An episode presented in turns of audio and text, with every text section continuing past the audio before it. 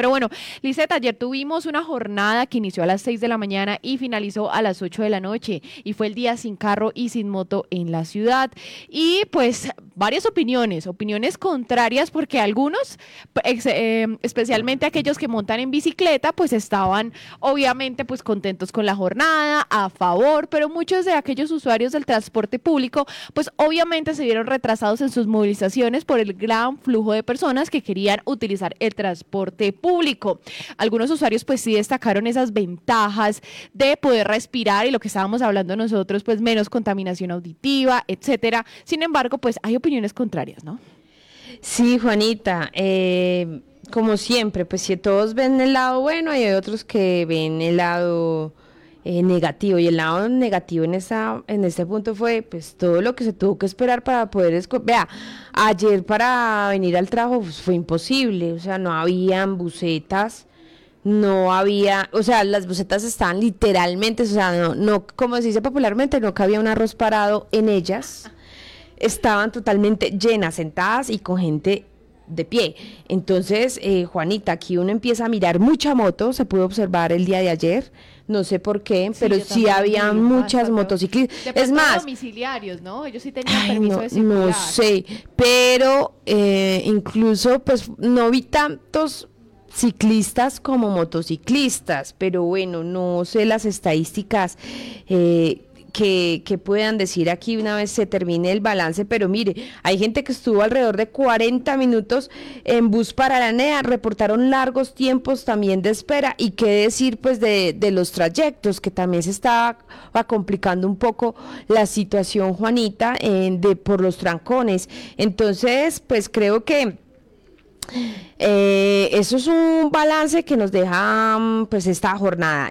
Asimismo, pues eh, eh, digamos, en lo que es la mayoría de taxis, los buses y las bicicletas coparon los sectores del centro, los Agustinos, el Parque del Agua y la Avenida Santander. En la Avenida del Río y el barrio Milán se mantuvo el silencio y la ausencia de tráfico. Acá hicimos pues un recorrido por La y también los invitamos a mirar pues eh, las redes sociales para que vean un poco de los videos, lo que se pudo registrar de cómo se encontraba la ciudad ayer. Y bueno, y aquí tenemos también pues la opinión de, de quienes, eh, de algunos habitantes que pues evalúan la jornada del día de hoy, del día de ayer, perdón. Bueno, ahora escuchemos a Juan Camilo Aguilera Yepes, jefe de la Unidad Técnica de la Secretaría de Movilidad de Manizales, quien habla de la jornada que vivimos ayer en la capital caldense. Queremos informar a la ciudadanía que el balance del día sin carro y sin moto obligatorio es muy positivo. En términos generales, tenemos que eh, se han registrado 14 mil vehículos menos sobre las tres avenidas de la ciudad. Los viajes en bicicleta aumentaron en un 68%. Esto corresponde a alrededor de 600 viajes más en bicicleta, siendo la Avenida Santander el corredor por excelencia del ciclista eh, con un aumento del 81%. En el sistema de bicicletas públicas presentamos un aumento de viajes del 60% comparado con el jueves anterior y el jueves de hace 14 días. Adicionalmente, el uso del cable aéreo ha aumentado un 27%. agradecemos a los ciudadanos que se han sumado a esta jornada y esperamos que estos buenos resultados sigan en crecimiento. Feliz tarde.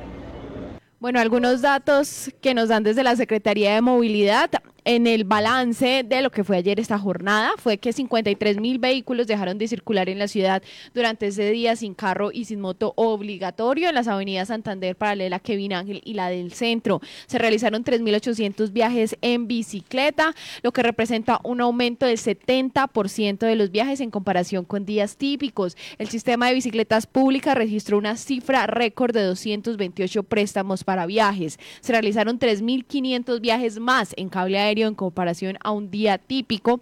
No se registraron siniestros viales con lesionados durante esta jornada y de 6 de la mañana a 8 de la noche se realizaron 113 órdenes de comparendo en los diferentes puntos de control dispuestos por las autoridades de tránsito. Es decir, pues que 113 personas salieron con sus vehículos particulares ayer y por eso pues les impusieron un comparendo. Pero de esto nos habla el secretario de Movilidad de Manizales, Cristian Mateo Loaiza.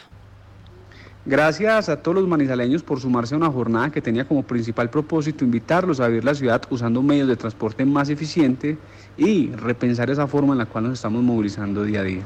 El balance es positivo y agradecemos a todos por el buen comportamiento.